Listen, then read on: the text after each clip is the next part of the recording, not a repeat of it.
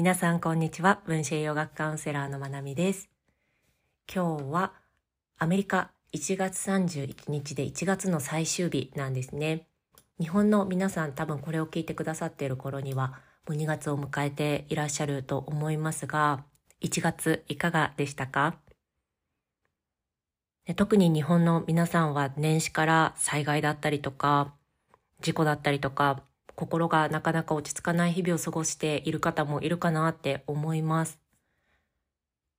が、どんな時でもね、あの、命ある限り、次の日っていうのはやってくるので、今日私たちが生きてる限り、しっかり、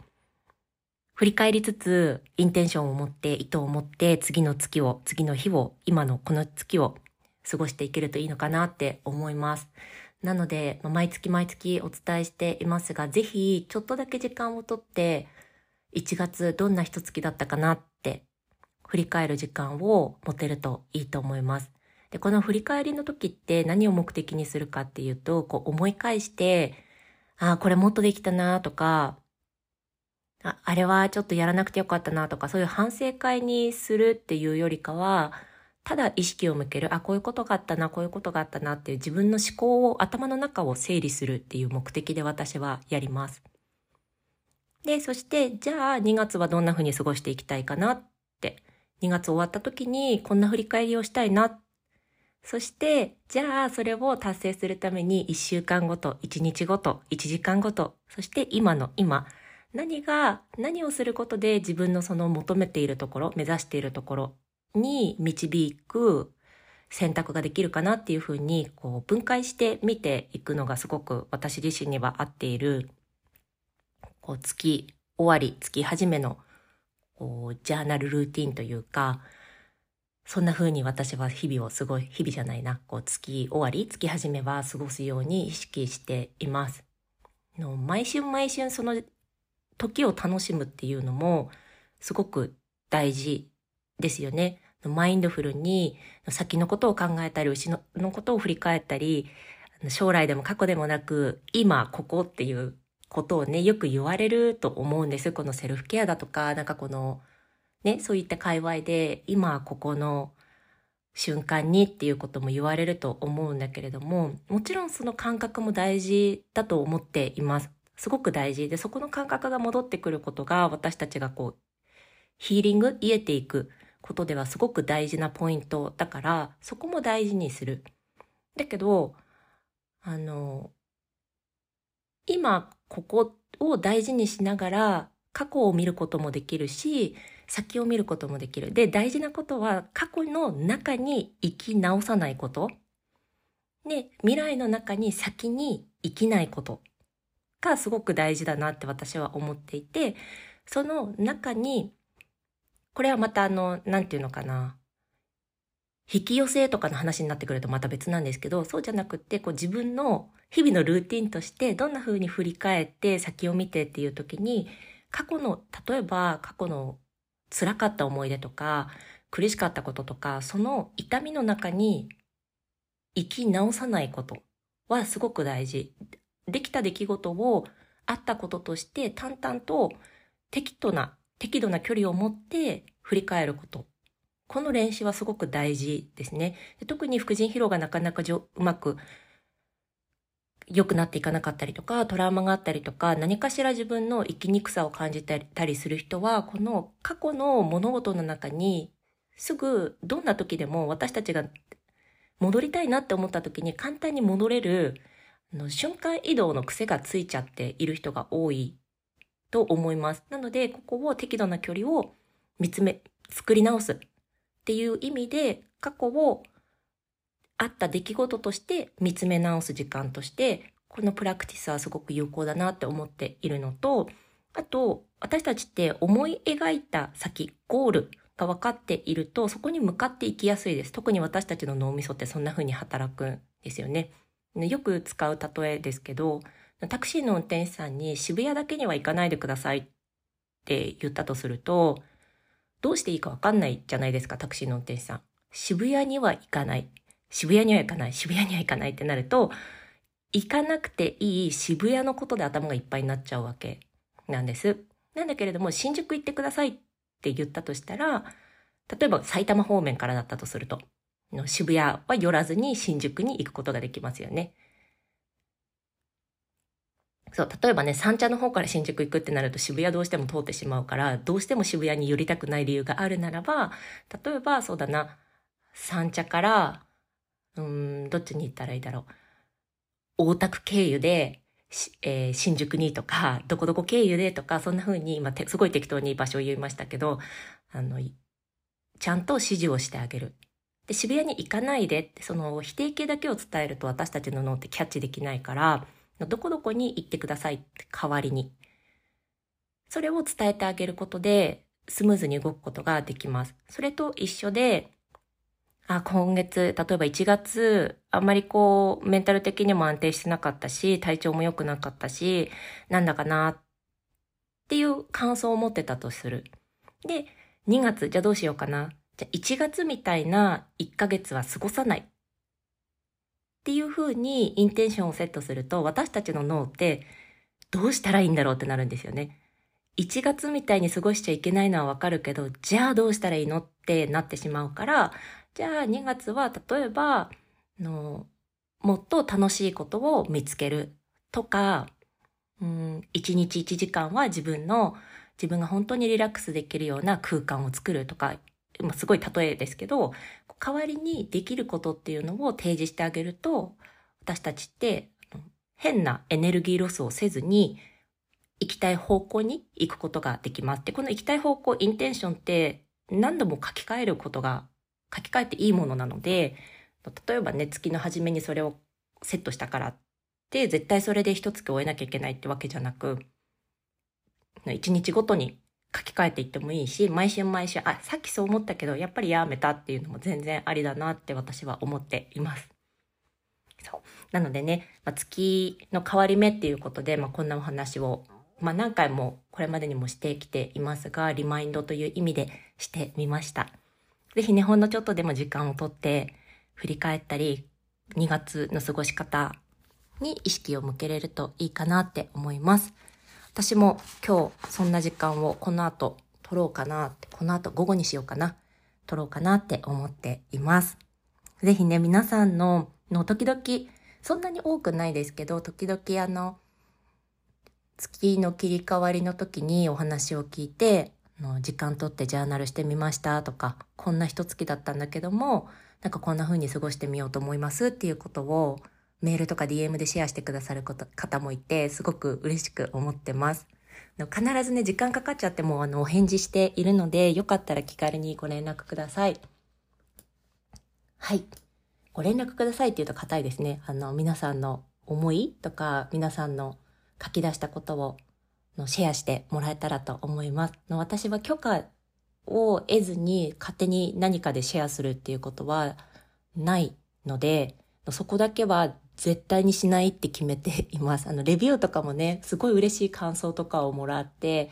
ああ、これシェアできたらいいなって思うんだけれども、やっぱり毎回毎回なんていうのかな、こう、嬉しい言葉をもらって、これシェアしていいですかって言われるのって、なんだろう。ね、いや、それもいいかもしれないんだけど、なんか本当にそのシェアするしないとかじゃなくて、私に伝えるためだけにくれたその純度の高い言葉をそのまま自分で受け止めたいというか、あの大切に扱いたいっていう気持ちもすごくあって、かといってシェアしてる人がそうしてないっていう言いたいわけじゃなくて、私のタイプ的になんかそこへの思いっていうものもあったりとか、あとは私のお便りフォームの方で公開していいかいダメかっていうところのチェック欄とかも用意していて、公開したい方は公開したいように書いてくださっていると思っているので、私に向けてくださった言葉を、あ、いい、いい内容なので、じゃあ SNS でみたいなことは私はほとんどしてないです。例えば質問とかで、あ、これ他の人も聞いたら、の有益かなって思うときは、許可をもらって、でお伺いしてシェアしたりっていうことは過去にあったけれども最近はそれもあんまりしてないですね。まあ、そこはねみんなやり方が好みもあるだろうし人それぞれだと思うんですが私はそこの何て言うのかな、まあ、一つの自分の皆さんへのこう大事に仕方私それが私の皆さんへのこう大切に扱い方の一つだったりもするので気軽に送ってください。シェアされる恐怖とかはないです。特に個人情報はねあの分かりやすい悩みの相談とかはもちろんあります。あのすごく特定なことだったりとかもメールでいただくこともあるし、まあ、個人的な悩みに関してはカウンセリングのご案内になりますがあの SNS 上でそういったことを公表することはほとんどほとんどっていうかねないので許可がない限りのいつでもメールお便りフォームお待ちしてます。はい。とね、今日はこの後一つトピックを話しして、で、ちょっとこれからしばらくの間どれだけ続くかわかんないんですけど、今回はね、月の切り替わりだったので最初のこう、おしゃべりがありましたが、これからしばらくの間トピックをお話しして、その後お便り、質問なりお便りを紹介していくっていう流れにしたいなって思います。ちょっとね、お便りが溜まって貯めてしまったので少しそれが消化できるまであの質問をね是非答えていきたいなって思うので送ってくださいって言ってる割に答えないなってなるのも嫌だしの答えていきたいなって思うのでそんな感じの流れにしようかなって思ってますちょっとしばらく皆さんお付き合いいただいて前の方がいいとかこっちの方がいいとかもっとこんな風がいいっていうご意見があったら是非教えてください。では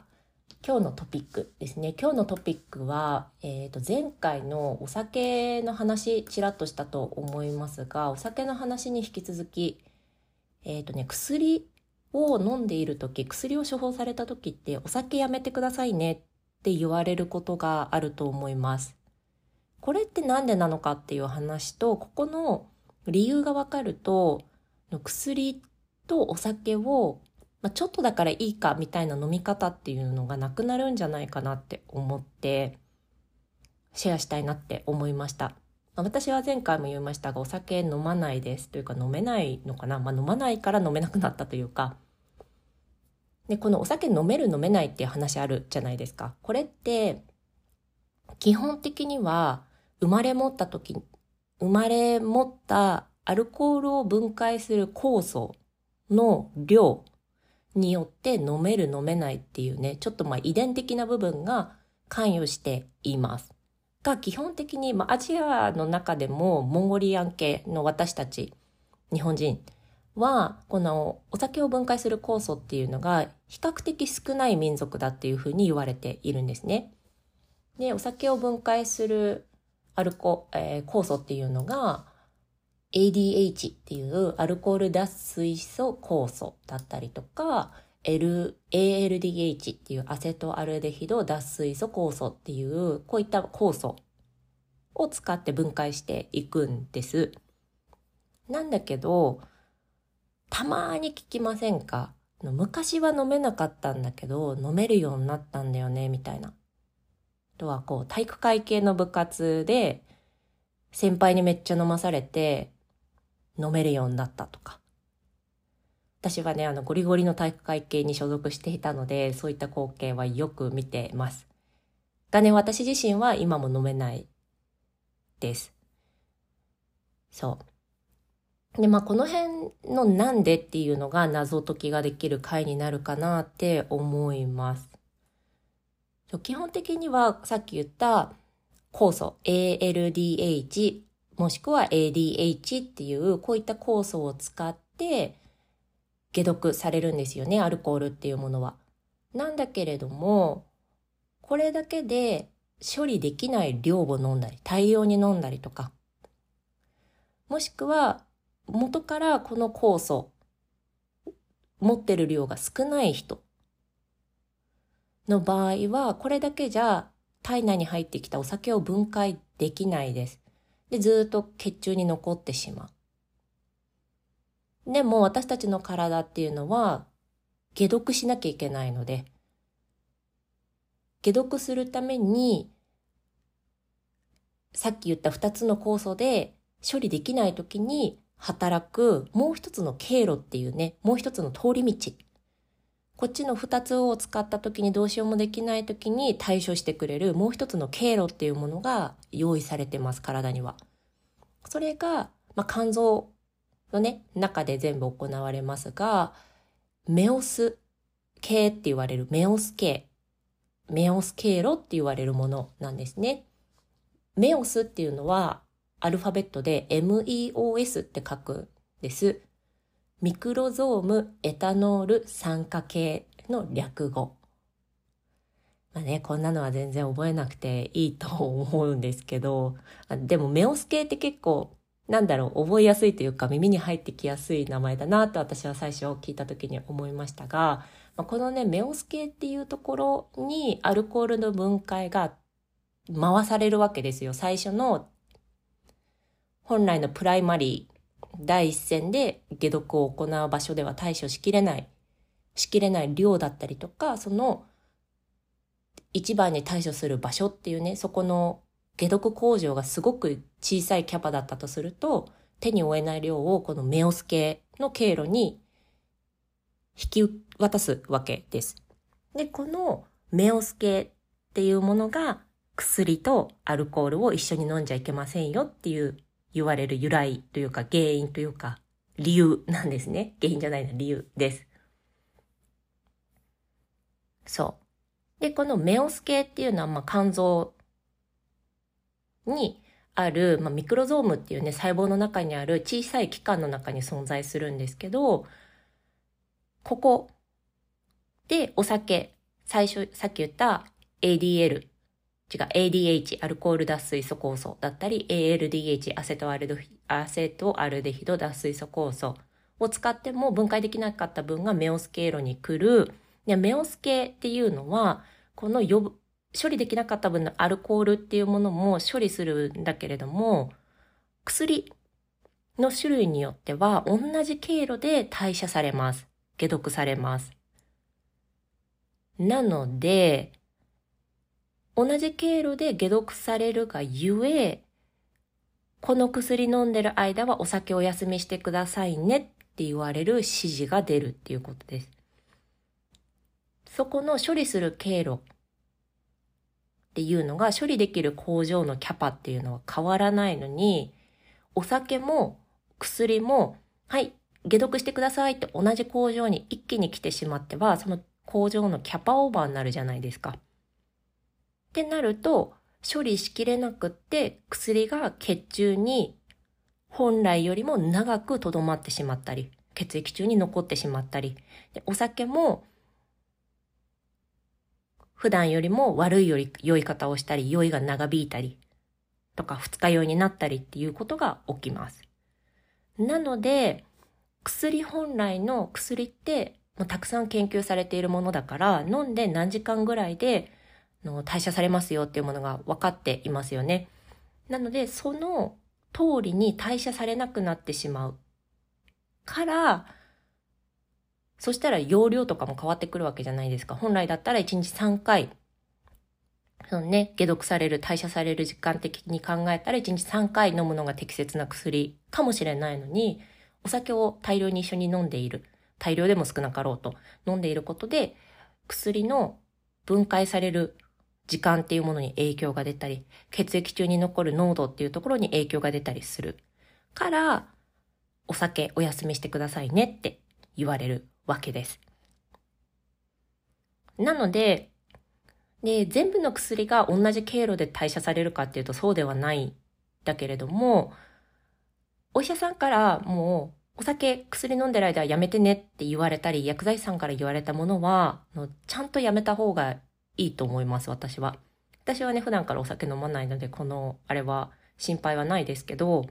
のやめましょう。肝臓に負担かかるだけだし、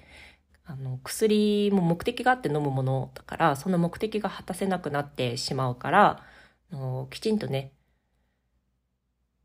飲むときは目的を持って言われた日数ちゃんと飲むっていうのがいいんじゃないかなって私は思っています。そう、このメオス、メオス経路っていうのは、鍛えれば鍛えるほどパワーアップする経路でもあるんです。なので、さっきちらって言った昔飲めなかったんだけど、大人になったら飲めるようになったみたいな人っていうのは、このメオスケーロが鍛えられている。鍛え上げたがゆえ飲めるようになったっていう可能性が高いです。そう、最初は持ち上げられなかったベンチプレスが、ワークアウトしていった暁に持ち上げられるようになるとかね、90キロ上げれるようになるみたいな。っていうのは、それって筋肉が鍛えたら大きくなったからじゃないですか。それと同じくメオスケーロも鍛えたら許容量っていうものが上がっていくんですよ。なので飲めなかったのに飲めるようになるっていうことが起きたりします。ので、このメオス系は鍛えない方がいいと思います、私は。っていうのは、まあ、個人的な意見っていうのももちろんあるんだけれども、それだけじゃなくって、まあ、よく言われることの一つとして、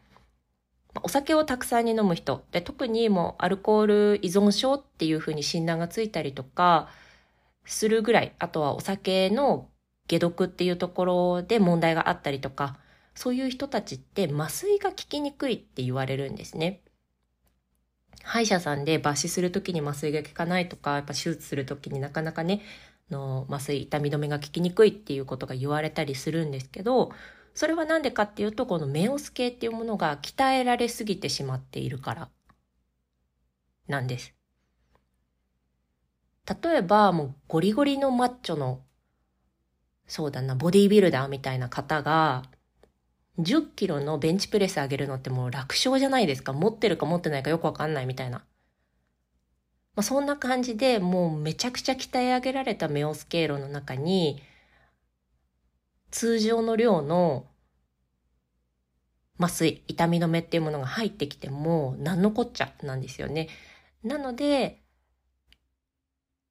このメオス系路、メオス系の経路、解毒経路、まあ、筋肉はね、めちゃめちゃあの適切にな量を鍛えるのはすごく健康にもいいことなんだけれども、この予備のアルコール代謝経路を鍛え上げるっていうのはあんまりおすすめじゃないです。っていうのもその必要な時に麻酔が効かないっていうことが起きてくるからなんですね。で、まあ、前回の時も言ったけどこのお酒って分解するのにめちゃくちゃいろんな栄養素が使われるので栄養の枯渇っていうところも影響してくるからね本当に飲む量とか飲む頻度とかどうしてもお酒じゃなきゃダメなのかっていうところは見ていくといいんじゃないかなって思います。まあなんかね、あの、私が飲まないから、あの、禁酒を進めてるポッドキャストみたいになってますけど、あの、決してそういったわけじゃない、あの、楽しみたいように楽しんでくださいって思うんだけれども、でも、どうしてもやめれないとか、あの、お酒が飲めないってなったら気狂いそうになるとか、それってもう十分な依存なので、例えばお医者さんに、まあお医者さんでも何でもいいです、誰でもいいですけど、まあこういった目的とか理由があるから、じゃあ今日から2週間お酒お休みしてくださいねって言われて、やめることでのベネフィットっていうものが明確に分かっているにしても、それでもやめれないっていうのは完璧な依存と思っていいと思います。もちろん、アルコール依存症ってなると、もっと別の診断の基準っていうものが出てくるんだけれども、やめたいのにやめれないっても依存だし、やめたいのにやめれないそのものっていうのが自分にベネフィットだけじゃなく害もあるっていうことがわかるもの。なのにやめれないっていうのが依存なので、まあ、これはお酒だけじゃないです。タバコもそうだし、あとは、そうだな。特定の食べ物っていうよりかは、例えば深夜の焼け食いがやめれないとかね。寝る直前にたくさん食べるのは良くないって分かってるんだけど食べてしまう。しかもそれがジャンクフードだったり、チョコレートだったり、アイスクリームだったりみたいな。それがもうやめれないとか。まあ、もちろんその食べ物、お酒とか、まあ、タバコもそうだけれども、血糖値っていうところにね、影響を与えるものに、ものは他のことも関わってくるんだけれども、そこも含めて、やめたいのにやめれない。害があるの分かってるのにやめれない。のは、あ、もしかしたら自分依存かもなっていう視点を持っていいと思います。で、これは、その外部のものももちろんそうなんだけれども、感情にも起こります。あんな風に子供に強く言ってしまって、すごく自己嫌悪に陥る。だけどやめれない。その怒りをやめれない。とか。っていうのは怒りに依存してる場合もあるし、起こった後の罪悪感っていうところに依存してる場合もあるんですよね。その痛みを感じることで何かベネフィットを得ていることっていうのもあるんです。まあ、一見そんなことないと思う、思うだろうし、思っていたし私は。なんだけれども、その感情にもね、依存っていうものがあります。エモーショナルアディクションっていう言葉があるように。なので、まあ、今回はお酒の話をメインにしましたが、このね、依存っていうところ、まあ、適切なアプローチをすれば良くなっていくものっていうのはあると思うので、まあね、感情も含め外部のものに関してもあとは買い物依存とかね、セックス依存、ギャンブル依存とかいろんなものがありますが、まあ、依存の定義として私の中でそうだなって思って採用してるのは、の自分に害があるって分かっている。だけどやめたくてもやめれないもの。ね、これは期間とか、どれだけの間その依存をしてきたかとかは関係なくって、今やめたいのにやめれない。で、体にいい自分にとっていいものじゃないっていうことは分かってる。っていうところを私は一つ基準として採用しています。あとはね、あの、リレーションシップなんかもそうですよね。良くない関係って分かってるんだけどもやめれないとか、あの、相手が自分にとってヘルシーなリレーションシップを持ってくれないっていうのに気づいてるんだけれども、そこから脱せなかったり。まあもっとね、この辺は複雑な話になりますよね。なるんだけれども、まあそういったところがあるかなって思います。ということで今日のトピックはこんな感じでした。お酒に関して、まあ、お酒と薬をね、一緒に飲まないでって言われる理由はこういったことです。では、お便りコーナーに行きたいと思います。ね、このね、お便りコーナーっていうのをいつかやりたいなって思っていて、これまではランダムにご紹介してきただけなんですけど、ちょっとコーナー化してしばらくやっていきたいなって思います。まあ、いつかはね、ちょっと SE とか入れるようになったらいいなって思いますが、まあまあ、最初はこんな感じで ちょっとやっていきますね。えー、ね、これは最近いただいたメッセージです。ご紹介していいってことだったので、ご紹介させていただきます。ラジオネーム、ののさんからです。こんにちは。いつも聞かせていただいています。今回 BGM についての話がありましたが、私は聴覚過敏があるため、あるためか BGM がない方がお話そのものが聞きやすいです。BGM があるポッドキャストは音楽の方に気を取られて聞きたいお話でも諦めてしまいます。ほとんどのポッドキャストに BGM があるので皆さんある方が皆さん聞きやすいのかもしれませんが一つの意見として読んでいただけたら嬉しいです。あと確かに言いよどみない話は聞きやすいと思いますが結論に向かってただテンポよく話すので話すのではなく寄り添うというラジオタイトル通りいろんな立場の人に思いを巡らせ寄り添う姿が浮かび私は心地よい時間です。次の配信も楽しみにしています。はあとっても嬉しいです。ねののさんありがとうございます。嬉しいです。嬉しいというかまあ嬉しいんだけれども私の心を見てもらったような気がします。あのそう。よくね、こう、英語の世界で言われる表現のして、表現として、こう、見てもらった気がするっていうような言い方をすることがあるんだ、ですが、あの、そんな気持ちになりました。あの、気づいてもらえた、見てもらえたっていう感覚、嬉しいですね。まね、BGM ね、何かしらこう、あの、邪魔にならないぐらいの音量でバックでかけれたらいいのかなって思うんだけれども、そうなの。BGM が大きいのは私も好きじゃなくって、他のポッドキャストとか聞いてても。で、特に私が聞くポッドキャストって、の自分が好きなものしか聞かないから、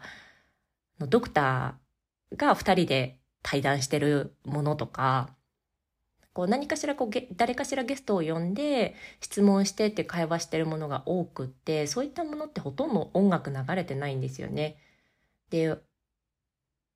自分が聞くものがあんまり流れてなかったりするっていうのもあるし、まあ、著作権の話とかもあるし編集ももうちょっとやんなきゃいけなくなるしとかっていうところでまだねそこまで手を入れれてないっていうところも現実としてあるんですがでもねない方が聞きやすいっていう意見は知れて嬉しいです。やんなきゃいけないかなっていう気もしていたので、なくてもいいよって言ってくれる意見があるっていうのは、ちょっと、こう、そっかそっかっていう視点を戻してもらった感覚ですね。まあ入れるとしても、そんな邪魔になる音楽は今後入れるつもりはないかなっていうところと、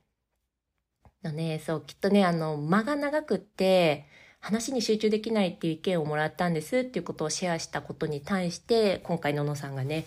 あのテンポよく結論に向かって話すっていうのも聞きやすいかもしれないんだけれどもの思いを巡らせて寄り添う姿が浮かんで心地いいですっていうふうにおっしゃってくださってそう本当に私が間ができてしまう時って本当にののさんが言ってくださったように自分の言い方で傷つく人いないかなとか、誤解が生まれないかなとか、自分の中でこうしっくりこない言葉を選びたくないです。で、選んでしまった時に、しかもそれがすごく、こう、選んでしまったというか、とっさにこう口から出てきた言葉と、自分の心の中でもっとしっくりくる言葉があったなって気づいた時は、取り直しをするんですね。で、私は最初から全部取り直すので、それを繰り返してると、あの、何を公開して何を公開してなかったか分かんなくなる時もあったりとか、さっき話した方、さっき話した小話の中にすごい大事なポイントあったけど、メインのトークはこっちの方が良かったなみたいなこともあったりとかして、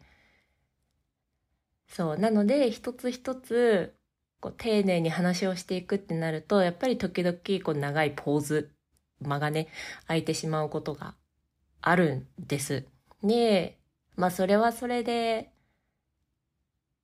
まあ、私の話し方だし、いいかなって思って、これまでやってたんですけど、でもそれだと話に集中できないよっていう意見ももらって、まあだよねとも思いながら、でもそんな中でもこんな意見もいただけたのはすごく嬉しいなって思います。し、間が長すぎると集中できないっていう意見もすごく嬉しかった。あの、皆さんにとって聞きやすい状態で届けたいっていうところと、私自身が心地よく話せるっていうところのいい塩梅を見つけていくことが必要なので、だし、自分のね、やりやすいようにだけやっていたら、インプルーブメントの上達ってしないじゃないですか。でもやっている限りは、より良い上、より良い、よりよく上達していきたいなって思う気持ちはあるので、まあ、どんな意見もウェルカムだし、どんな意見もすごくありがたいです。そう。だけど、思いをより巡らせ、寄り添う姿が浮かびっていうのは、すごく嬉しいなって思います。まあ、なんせ、こうやって、もうたくさんのシチュエーション、いろんな立場の人を考えながらも、考えながら話してるんですけど、一人パソコンの前に座って話しているいるので、それがね、思いが伝わったらいいなってずっと思っているけど、それが実際に伝わっていたっていうのが分かってとっても嬉しいです。今日はののさんからのメッセージをご紹介しました。ね、まだあと、いくつだろう、紹介してない質問だとか答え出てないものがあるので、徐々にこれからね、毎回このトピック話した後にお便りコーナーを設けていくので答えていきます。ので、まあ、いずれね、全部消化しちゃうと思うので、引き続き質問等々送っていただけたら嬉しいです。概要のところにお便りフォームだったり、インスタ貼っておくので、あと E メールとかね。ので、そちらにいただけたら嬉しいです。お返事まだの方、ちょっと待っててくださいね。E メールとか。のちゃんと一個ずつお返事していきたいと思います。では、皆さん最初に言った話、月切り替わりの時なので、ぜひ1月の振り返りと、どんな風に2月を過ごしていきたいかのインテンションのセットをぜひ時間をとってやってみてください。で、よかったら私にもシェアしてもらえたらいいな。もうシェアしたいと思ったらシェアしてください。では、皆さん今日も聞いてくださってありがとうございます。良い一日をお過ごしください。